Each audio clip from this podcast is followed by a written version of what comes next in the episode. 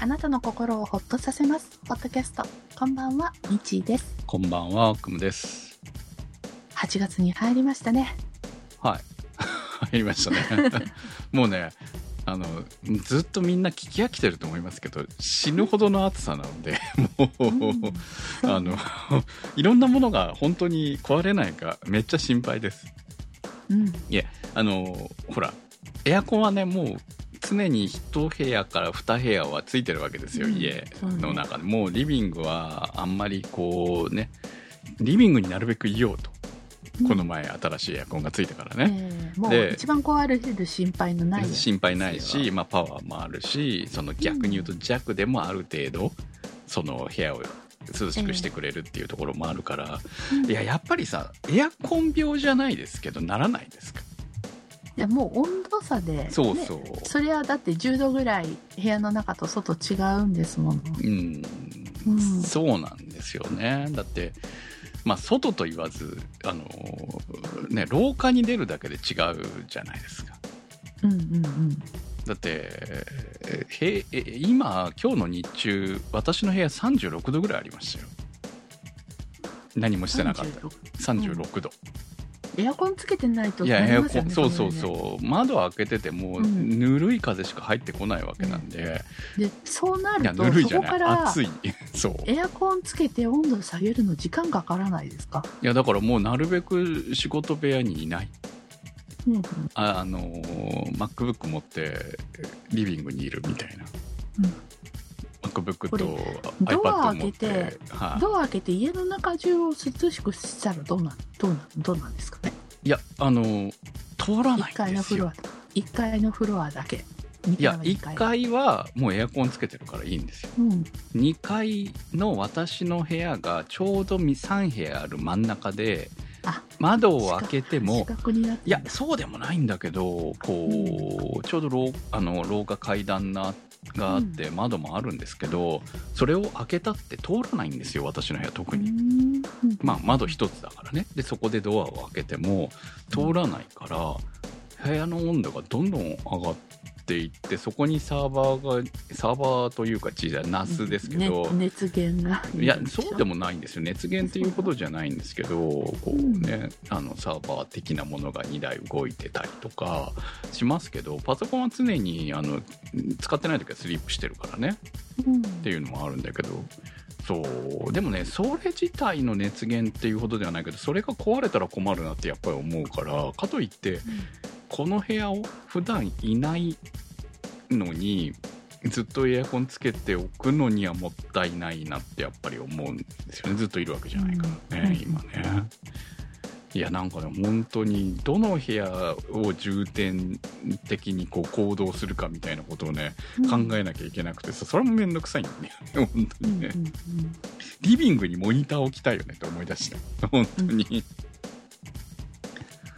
まあそのぐらいこうとりあえず暑さで悩む、暑さでどうどう暮らすかに悩んでますよね。ね。はい。まあねまあもうしょうがないからそれで生活していくしかないじゃないですよね。ないですよ。本当ねうん、まあ本当なんかいろいろ削られていくな、は日々って思いながらまあ皆さんねもちい、ろん。みんな多分皆さんねもっとね苦労してると思いますよ、うん私なんかねけ基本家の中での移動だけで 悩んでるくらいなんで、うん。外に出る人たちからしたらね本当大変だろうなと思って、うん。まあでもあともうちょっとですよ。もうちょっと頑張ればお盆休みが来ますからはい、あんま私休み関係いやないんで、もうほら家の中にこもって。はい、はい。あの毎日汗だくになるために外で。あそれはミッチーさんね外で仕事してるからね。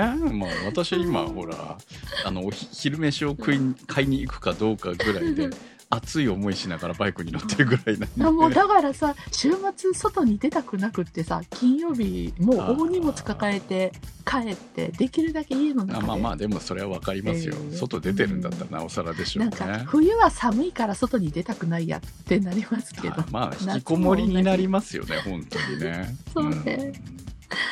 はい。ということでえーうん、今日もホットキャストスタートです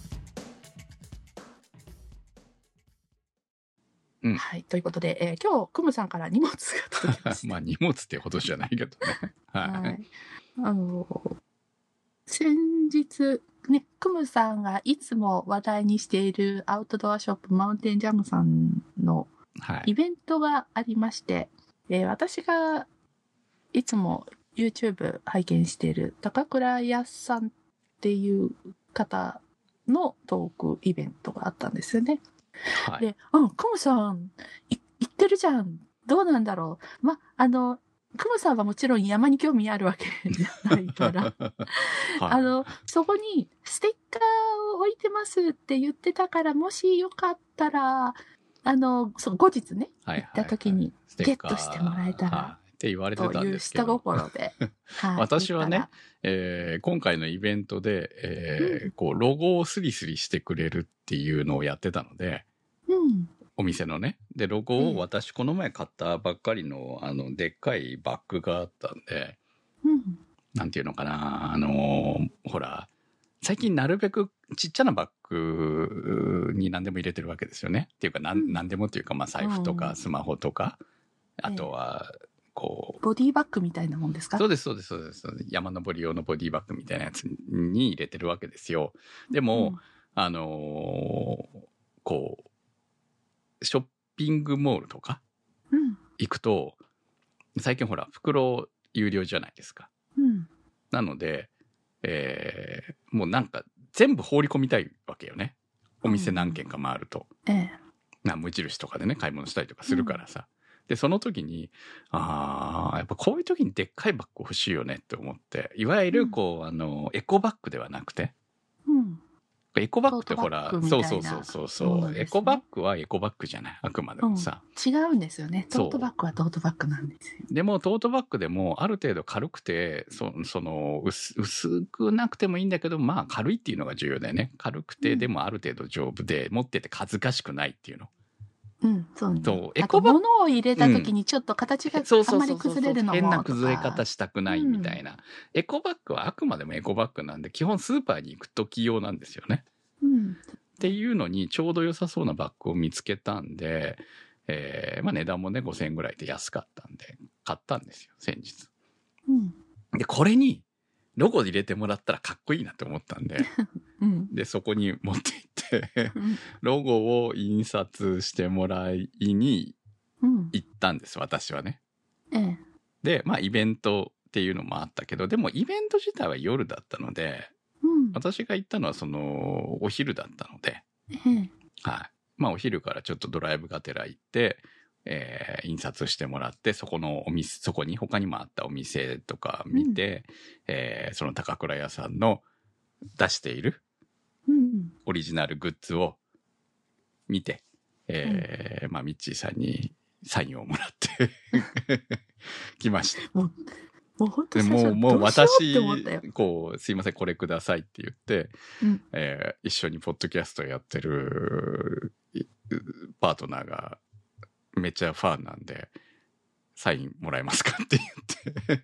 だって、だって、私、山登らないのに。いや、まあ、登って、低山登ってるじゃないです て、か。低山も低山ですよ名古屋市最高峰ぐらいですよ。うんどこの方なんですかって言われたから、あ、あの、名古屋なんですよねって。あー名古屋はね、こうなんか話はあるんですけどね、みたいな話はしてましたけど。あはい。あの、多分、名古屋にいらっしゃっても、私怖すぎて行けないから。いやいやいやいや、別にめちゃくちゃフレンドリーな方でしたよ。うん。はい。やいや、なんかこうね、ああの、私なんかほら、山登らないから。うん。山登らない人ですけど、全く。はい。あの、うんでもね、本当あの、なんだろう、本当超初心者なんだけど、こう、高倉屋さんの YouTube を見ると、なんかこう、いろんなノウハウをこう、いろん、あの、お話しされてて、えー、そうなんだってすごくこう、自分がいろんなことを知ってる気持ちになれるっていうか。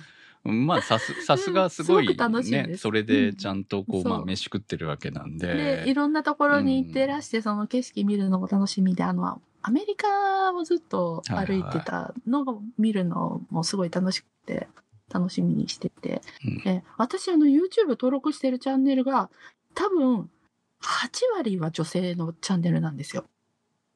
おう8割以上かな。だから男性のチャンネルなんか数えたら多分4つ。うん。1つが、あの、アウトドアではい高くはい。でしょ？で、あと、あの、筋トレ系でしょ？で、はいはい。あとは、あの、お料理系でしょ？はい。本当にあの、うん、あの、なかなか自分の中でも、あの、更新されると楽しみに見ていく感うん、まあまあ、なんか、はいあなるほどなっていう。私ね、あの、じ。イベント前に、その、マウンテンジャムでの動画しか見ずに行ってますから、めちゃくちゃ失礼なんですけど。あの、ぜひ皆さんもあの、その、マウンテンジャム会をはい。ご覧になってください。あ、クムさんが、いつも言ってるのはここなんだ。話に出出てるのこれなんだ。あ、これ知ってるクムさん買ったやつだ。っ はいはい。ていうのが、はい。はい。なんかクムさん買いそうだなって思ったサンダルが、はい。もう持って、持ってましたからね。はい。はい。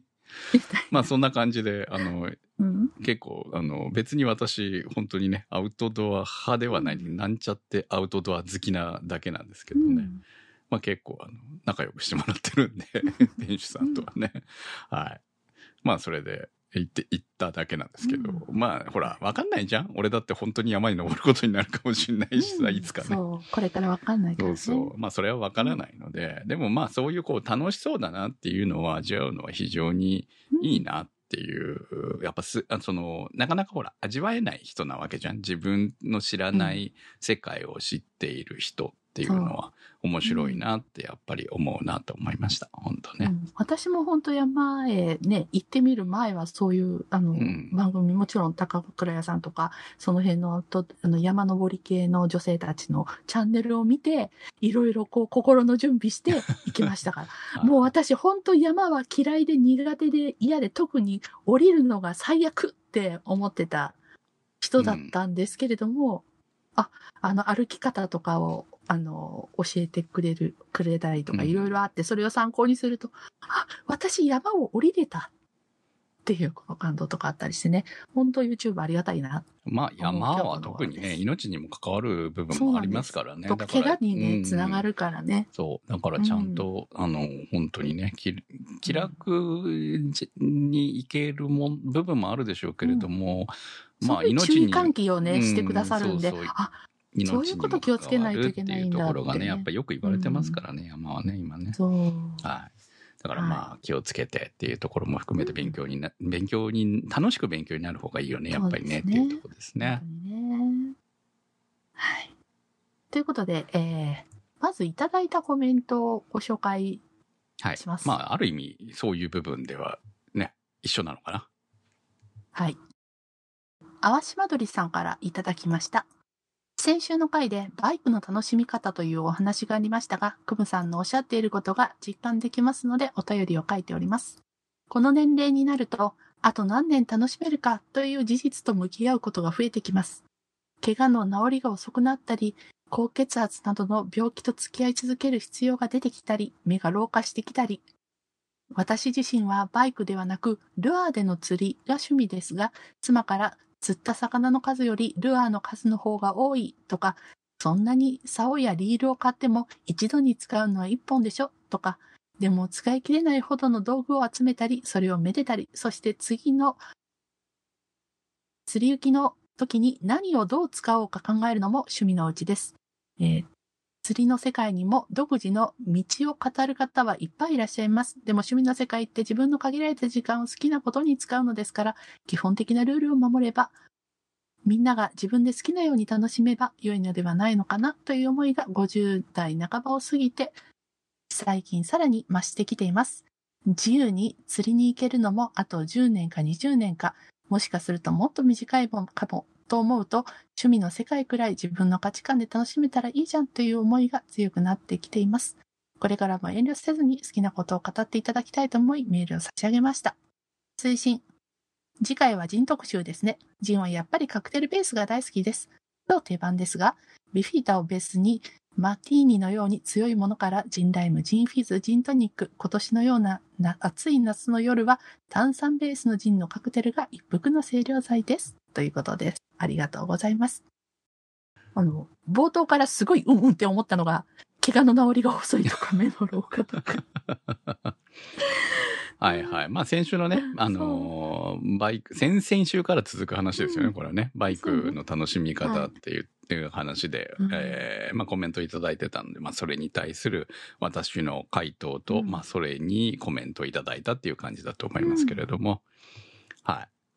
まあ趣味をどうね、続けるかとか、あとそれの年齢、自分が今ね、まあ50代半ばに、まあ皆さんね、えー50代半ばになってきてどういう風に付き合っていくのかっていう部カウ分。ントダウンとの戦いと、ってとこですよね。そうなんですよね、やっぱりね。で、まあ、それまでやってきたっていう人と、そこから始まったっていう人はやっぱり違うんじゃないのかなっていう部分みたいな話を先週してるんだと思いますけれども。うん。いやね、そう、うちの、あの、妻のお父さんが、船まで持ってるくらい釣り好きだったんですよね。うん。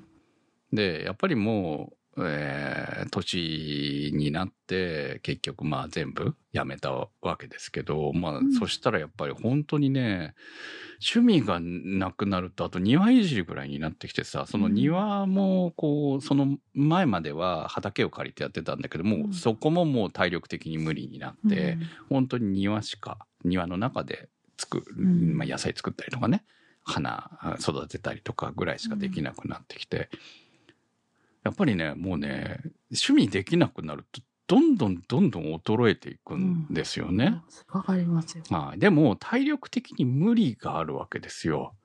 うん。本当にね、普通にめちゃくちゃ魚釣ってきてたんですけどね、お母さんが。いや、もう、こんなに釣ってきても、さばくの私なんだからって言って、文句ばっかり言ってたんですけどね、本当にね。普通にね、でっかいタイとか釣ってきてたからさ、うんタイもね、ありがたいんだけど、でもね、そんなにあったらいらないよねっていう。うん。うんそう、だからやっぱ。うちの父もやっぱうんりそうでしたよ。やっぱりこう、年取って、あの、ゴルフが人生を通しての趣味だったわけですよ。はい。で、もう最後の方体力体も、力いりますよね、本当ね。Google で検索すると、ちゃんと父の名前って出てくるんですよ。はい。ゴルフの大会あ、で言ってる。もちろんもうシニアで。はい。で、最後もう、一応大会に申し込むんだけど、やっぱり体調崩して出れないとか、うんあの、最後はなんか、椎間板のヘルニアか何かその辺をやっちゃって、ゴルフもとうとう最後できなくなったって言ってたはずなのに、その大会の申し込んだ日付がそのあたり、ああ。もうどもう最後うしてもね。ちょっとでもできたらなとかなんか思ってたみたいなんだけはいはいどダメで。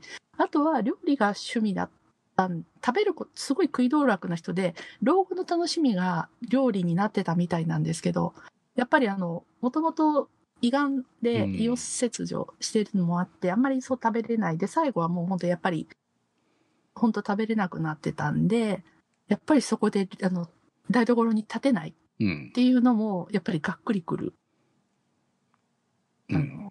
うん。だからね、やっぱりね、本当全部ダメになってってそいう。う。することがテレビ見るしかないっていう。楽しめ。る。だって、その、お父さんも今、YouTube で猫の動画ばっかり見てるって言ってましたから。うん。だからね、なんかやっぱり、寂しくなるよね。まあ仕方がないんだけどさ。だからやっぱまあうん楽しめるうちに楽しんどかないと損だなっていうところはやはり、そううですん、もうね、やっぱりそれは50代超えてくるとう、ん。そうなってくるなっていうことになってくるので、はい。うん、そうですね。まあ皆さん私ももその早く年代。山に行かなくちゃですよ。まあ本あ当に。道具は買ったから、はいはい、はい。道具は買ったかはいら、早く行かないと私もほら、やっぱりうん。ね。まあでも意外と年齢層高いですけどね。行ったら、ほぼ、ああ、そうですね。はいはいはいはい。あの、かなりのご高齢の方いっぱいいて、はいまあ私はスイスイ抜いていくんですけれど。そうね、お母さんが山登りしてましたよ。でもさすがにもう行けなくなったからね、やっぱり年とともにでき、今までできたことが本当にできなくなっていくものなので、いや、本当、ね。やっぱりね、年、その時のこう楽しみみたいなものをやっぱり作っていかなきゃいけないだろうな、みたいなところは思いますけれども、うん。まあまあ今はまだ、まだね、動けるうちに、うん。えー楽しめること楽しみたいなと思いますね、本当でもね。うん、本当に、もう目をやられてインターネットできなくなったら私どうしよ いや、本当にね、目はね、衰えてますからね。その老眼だけじゃなくて、その老、老眼、ね、以外にもいろいろねそうそうそうそう、老眼は老眼なんですけど、やっぱね、目弱くなってんなって本当思いますね。うんう。ん、そうですね。あと現代人、本当にずっと見てますからね。そうです、ね。まあ仕方がない。まあうん職業病みたいな部分もあるからどうしようもないんですけどねそれもある。し、やっぱ日常生活ずーっとスマスマホを見てるかはいら、はうん、余計に衰えがい。来やすいのかな、昔の人えまあそれはそうでしょう。仕方ないけど、うんかといってやめれるかって言ったらやめれないからね、もうね。うんねまあ人によるとは思いますけど、私はもう無理だな、うんやめれないと思うなっていうところがあるんで、うもう直接脳に打ち打ち込んでほしい、モニターみたいな。VR でね。い。はい。早く、早くリスナーの方でそういうの技術。まだ、まだまだ方元気なうちにまだ元気なうちに。はいもうそれは、それはわしには無理じゃってならないうちに。はい。はい。えー、ということで今日は人特集なんですよ。先週はい予告しました。はい。はい。クムさんがお乳のジンを買ったっていうところで、うん。はい。ジン特集です。で、皆さんのおすすめのジンを教えてください、先週ね、そんな話をしましたね。はい。はい。でえー、もう一個コメントいきましょはい。では、池ちゃんさんからいただきました。テーマが人ということなので反応しました。まさにごと人です。私は発表された時にご当市のふるさと納税で手に入れました。5000円超えのお酒なので大事に飲んでいましたが、すぐなくなり、今はもっぱら1000円台の水人のソーダ割りです。おすすめはモンキー、木の実です。高いジンはストレート、ロック、安いのはソーダカトニック割りがおすすめです。飲みすぎないように健康第一です。ということ。ありがとうございます。さあ、あの、ん今、池ちゃんさんからいただいた、あの、モンキー？これ私ずーっとお店でラベル見てて可愛いなと思ってたんですよ。お多分私が、およモンキー47っていいのかな？うん。おそらくあの、ドイツのジンですね。ラベルがあの、切手みたいな感じでお猿さん柄。ええ、可愛いなと思ってるんだけど、お値段がちょっと可愛くないなと。はい、あの、ひたすら見守ってるなと。あと、もう一つの、木の実もそうですね。最近よく見かけるようにななった、京都のジンですね。クラフトジン。はい。こちらもいいな、素敵だな、と思いながら、うん。いつも棚で、棚を見て、にらめっこして。問題は値段なんですよね、大体ね。クラフトジンはそうね。ね。本当にそう。うん。いや、あのまあーのこだわりが詰まってるし。し、小さい蒸留所とかうん。が作ってるから、もちろん、あの、全然お値段だとは思ってる。はいはい。そうなんですよ。だから、ビジネス的なことを考えても、うん。その、いわゆる小さい蒸蒸,、えー蒸留所で作るものって、ウイスキーが難しいっていうのは、やっぱりウイスキーって、ね、原種、年代みたいな問題が出てくるそうそう。んですよね。作ってすぐには出せないよ。そう。で、そこまでをなんでつなぐのかみたいなビジネス上の問題が出てくるんですよね、どうしてもね。うん。そう。特に難しい。日本酒よりも難しいですよね、ウイスキーはやっぱりね。そう。そうね。っていうところがあって、じゃあなんだったら、その味と価格と、えーそういう小さなところでも成り立つものが作れるのかっていうところ化できるのか。まあ、あとは今だったらビールとそのジンなのかなっていう感じですよ日ね。本はあの、焼酎の文化があはいはいはいりますから。。ありますからね、うんそうそう。小さな焼酎メーカーいっぱいあるわけなので、うんっていうところで出てきたのが多分そのジンなのかなという気はしますね。うん。そうね。うん。だからね、やっぱりこういうところがある程度力を持って、えーもうちょっとコストのを下げれるうん。ジンを普通に売れるようになるとやっぱりいいんだろうなと思いますよね。うん。だから最初価格が高いのは仕方ないし、高級品を出すしか勝負できない。まあ、あの、じゃあ、大量に作れるわけじゃない、そうそうそうっていうところもあってっていうのがあってねああなるほどなっていううん感じはしますよね。うん、そうね。いや、でもほら、ジンってあんまり、私昔好きっていう人周囲にいなかったんですよ。うん。あの、た、男性でたまにジン飲むよっていう人はいたんですけど、本当にいなくて。で、なので、私は20代の頃はジンで飲んでまラムは飲むけどす。もうさ。本当にあの、ね、ジンはな、なかなかね、なんかカクテルベースってイメージなんだよね。うん、私、ジン、ラム、ウイスキーみたいな感じで進んでった口なので、割とジンは、そう、あの、ただちょっとよ、酔いやすいなっていうのがあったので、飲むのに気をつけなくちゃなっていうのはありましたね。うん。うん。っていう、なんか若い頃の失敗もいっぱい、ワンセットになってるのでね。はいはいまあ飲みやすさかな。え、いや、飲みやすくはないよね。カクテルにしても飲みやすいっていう人そう、そうなんですよ。ないですよ。だから、ジンって、その、まあ、今回私がジン飲み出したのは、あの、娘がね、今、あの、これ大体酒飲むようになったら、ええカクテルとか好きじゃないですか。うん、そうね。で、なんかカクテル用のお酒を、こう、ちっちゃいの揃えたりとか始めたわけですよ。うんうん、で、揃えた揃えた。そうですね、みんなやる、やるわけですよ。私もやってた。で、あのーそして、その中になんか、ジンが欲しいって言われて、うん。でも安いのでいいんじゃないって言って、ウィルキンソンのジンあるじゃないですか。あ、ありますね。安いあの、本当にカクテルベースでカクテルベースのジン。タイプのそうそうそうそう。で、あれを買ったのね、とり、これでいいんじゃない、うんとりあえず最初だしって言って。うん。で、あのーまあ、置いてたんで、私も炭酸ベースでこうね、飲んだりしてたわけですよ。うん。ライム入れてね。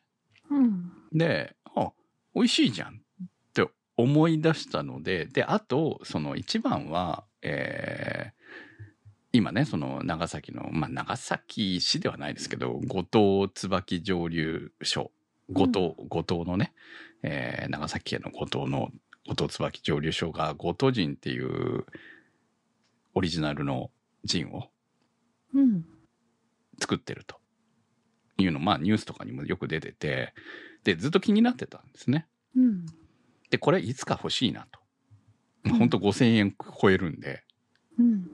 えー まあなかなかね、気軽には買えないんですけれども、うん。でもまあ店頭にあったら買おうと思ってたのがこの前買えたので、うん、えーまあ今回の話題になったっていうところではあるんですけれども、まあでもね、あのーウィルキンソンジンの後に、いや、ちょっとこれだと、その、なんていうのかな。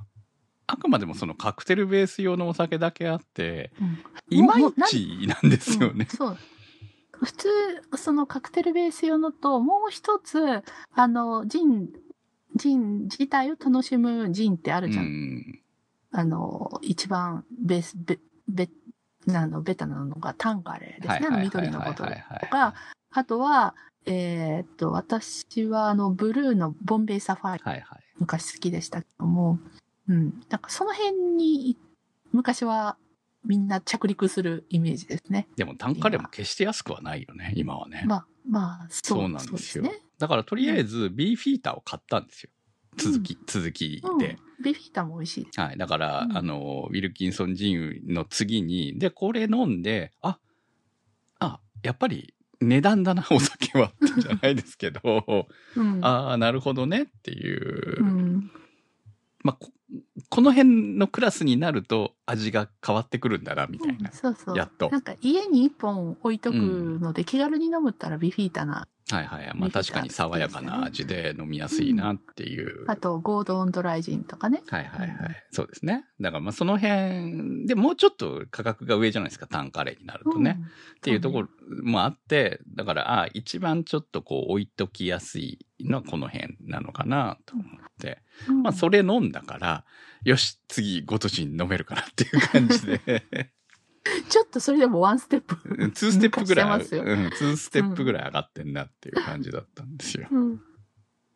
だからね、正直、あのーわかんないです。う、うまい、うまい、まずい。まあ、とりあえずね、ロえっ、と、ストレートで行ってみて、ああ、すなんかこう、全然違うなっていうのが一番面白かった。ジンって言っても、全く味が違う。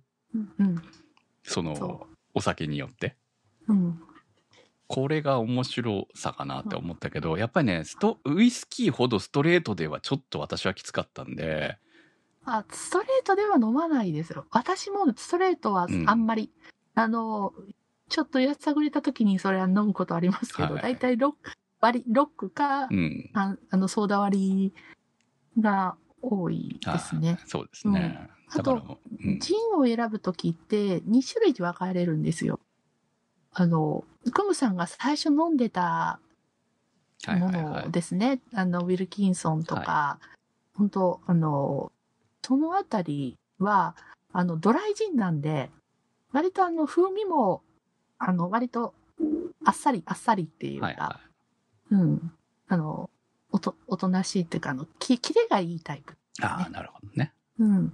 で、タンカレーもそっち寄りになるのかな？で、もっとぼ、あの、ジンっていうのはボタニカルっていういろんなハーブでとか、はいはいはいはい。木の実とかはい。つけて香りをつけるんだけど、それが豊かなのを味わいたいなっていうと、ボンベイサファイアとか、あとは今のクラフトジン、はい。そっちになるんかな？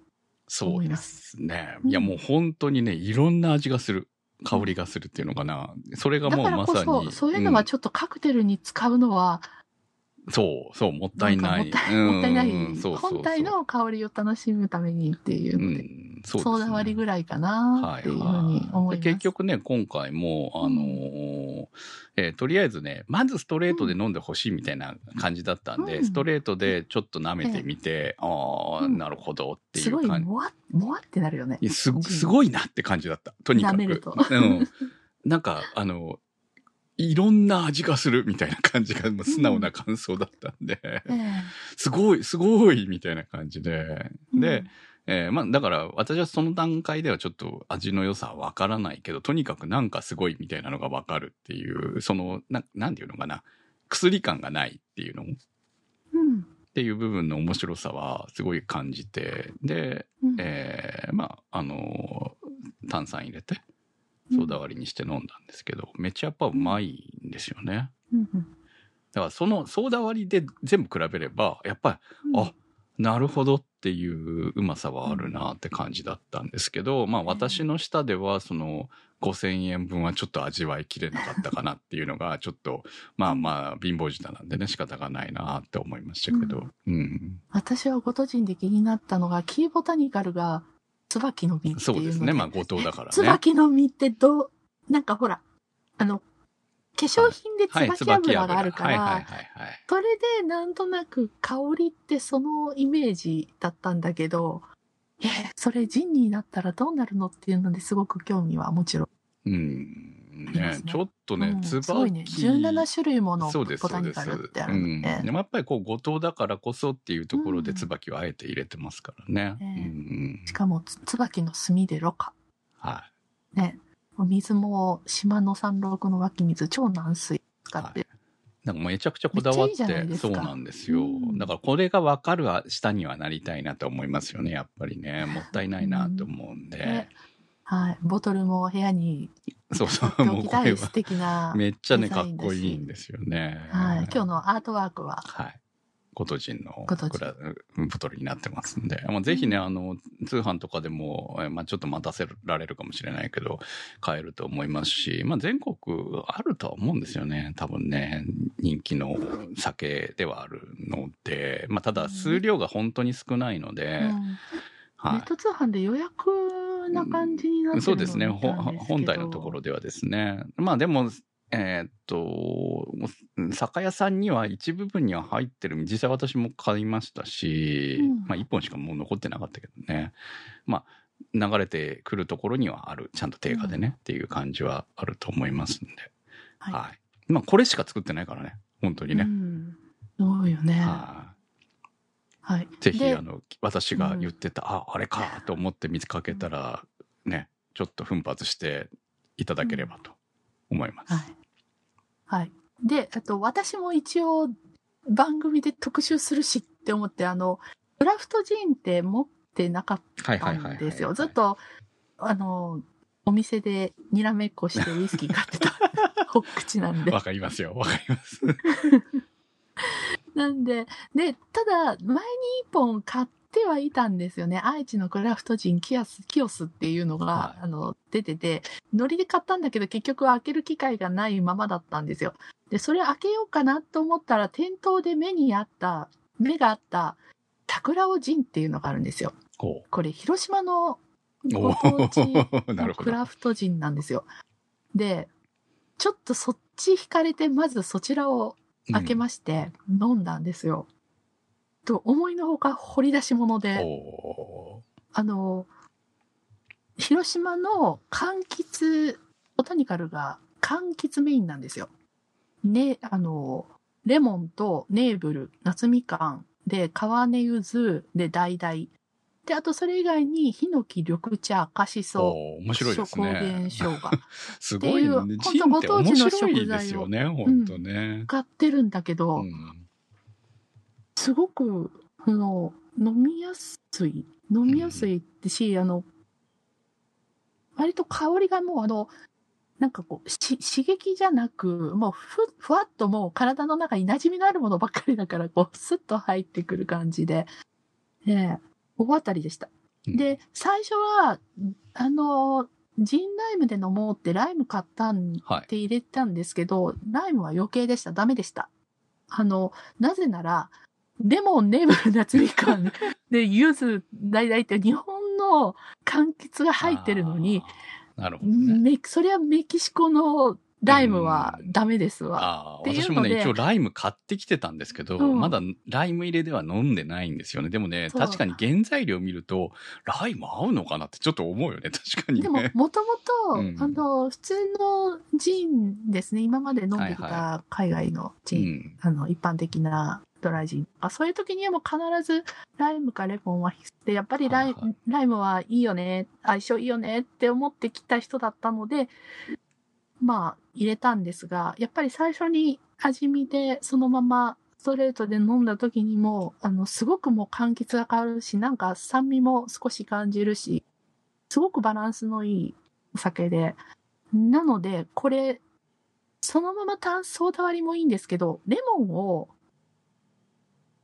入れてやるとすごく落ち着きが良かったので、ね、ぜひ、あの、もし買ってみたら、レモンで、レモン入れて飲んでみてください。お値段もね、2000円前後なのああいいで、ですね。ちょうど、あの、お試し、あの、まず最初にちょっと試してみるにク、ラフトジン挑。戦してみるのに、うん。うん、すごく、いいもの見つけたな、出会ったなって思いました。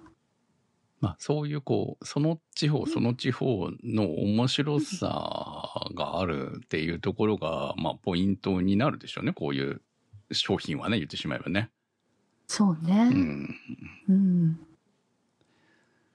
いや、あだから、のー特にクラフトジンはご当地のものを漬け込んでるので、私が買ってまだ開けてないキヨスの、はキヨスも愛知の名産品を漬け込んだ。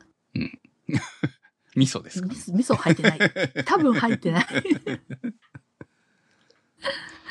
う ん みたいな感じで、はい。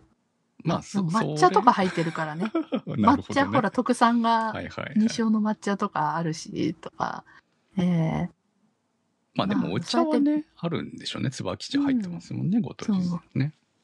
だから皆さんの住んでるご当地のジン、クラフトジンをまず試してみる。うん。うん、楽しいかもしれはい。まあ、だから、二つぐらい飲むといいんですよね、多分ね。その、うん。定番のやつを一本とで、それから、そのクラフトジンっていうのは、どういう違いがあるのかっていうのを飲んでみると、まあ、私みたいに楽しい、面白いって感じに、お酒の楽しみ方の一つが、うん。こう、広がるかなっていう感じですよね。ね。うんあと定番ももちろんいいいいんですよ。特にあのカクテルにするときに、やっぱりあのそういうちょっと凝ったジンではなく、定番のドライなタイプの方が全然相性がいい。まあ、この時期はね、あの、本当にそう。いいですよ。いいですよ。やっぱり、あれですよ、お盆休み。夏休みはやっぱりカクテルですよ。そうなんですよ。ビールはね、うんやっぱりね、私も本当に極力避けてますんで、うんビールちょっとね、体調崩しかねないので、うんまあ相性が良くなって、なんていうか前、前は好きでしたけど、うんどんどんね、本当あんまり飲めなくなってきてるんで年によっ、てね、変わってきますからね。はいはいそうそうなんですよね。だからまあ、本当に一缶がギリギリな感じ、生だったら一杯が、一杯飲んだらもういいかなって感じになりつつあるんで、うん。毎晩も飲まないですしね、ビールはね。うん、そうね。まあそのそんな感じで、えまあ、そこでやっぱり自分の中ではまあハイボールが一番今飲みやすいので、うん。うん、まあこうウイスキーもいろいろ悩みながらね自分のお財布と相談しながら悩みながらうん買ってますけども、う。うんんまあ、ただななんかね本当にねハイボールばっかり飲むようになったらなったで今度はねウイスキー悩むなって思い出すわけですよ。そう。まあちょっと前まではねもううん。1000円以下のウイスキーでいいなって思ってたんだけどだんだんとねこう特に熱くなればなるほどうん。味を味を美味しいハイボールが飲みたいって思うようになってうん。私もう全く量が飲めなくなったんで、美味しいの飲まないと損って思う。ああまあねだってハイボールも人生で飲めるキャップ人生で飲めるキャパはもう決まってるんですよ、クムさん。はいはい。そうですよ。そこを、こう、あの、ねまあやっぱり安安ウイスキーのハイボールで飲むのはね。大事に生きていきたいな。いやでもほら何でもお酒今値段上がってるんでウイスキーもめっちゃ上がってるじゃないですか。そうなんです。うん、もう本当びっそうくりですよね。やっぱりこう、うん、昔だったらね日課でいいやって言ってたのももう日課も買えないですから。なんか様々、様々になって。本当に、はい。そう。で海外産もね一時期は落ち着いてたのも上がってき始めてるんで、そうですね。そう前に私たちが番組で気軽に紹介してたのが今あのお店でガラスケースの中に入ってるんですけど どうしたらいい？本当にね、うん。この辺のハイボール美味しいよねとか言ってたウイスキー買えなくなっちゃってるんですね、もうね。そう。でもなーってだから本当これもお値段お値段との相談だなみたいな感じになりつつあるんで。うん。辛い辛いですね本当にね。はいまああのハイボールの話もまたね今度したいなとうん思います、はい。な夏なんで夏のどこかでね。ですね。はい、ということで、ホットキャストは検索サイトで HOTCAST と入れていただくと出てきます。今週のホットキャストはちょちょさん立ち切れ線香さんまきさん怪しいたぬきさんスーギーさんてる兄さんなっかんさんいけちゃんさん長通りさん画伯さん紫のサルスベリさんミーヤさんチョコバニさんナベックスさんのサポートにてお送りいたしました番組のサポートありがとうございます。それではまた来週、さよなら。さよなら